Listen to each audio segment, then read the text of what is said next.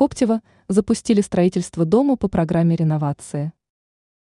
В городе по-прежнему ведется активное строительство жилых домов. Люди покидают старые дома, заселяясь в новостройки со всеми удобствами.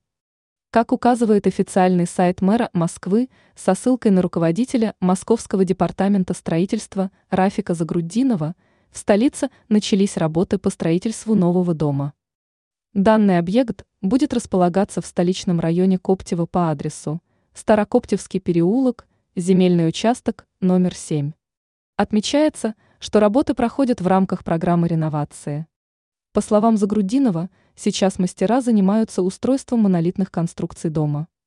Известно также, что дом включит в себя пять корпусов, в которых разместятся 864 семьи. Кроме того, специалисты создадут необходимые условия для проживания маломобильных жильцов.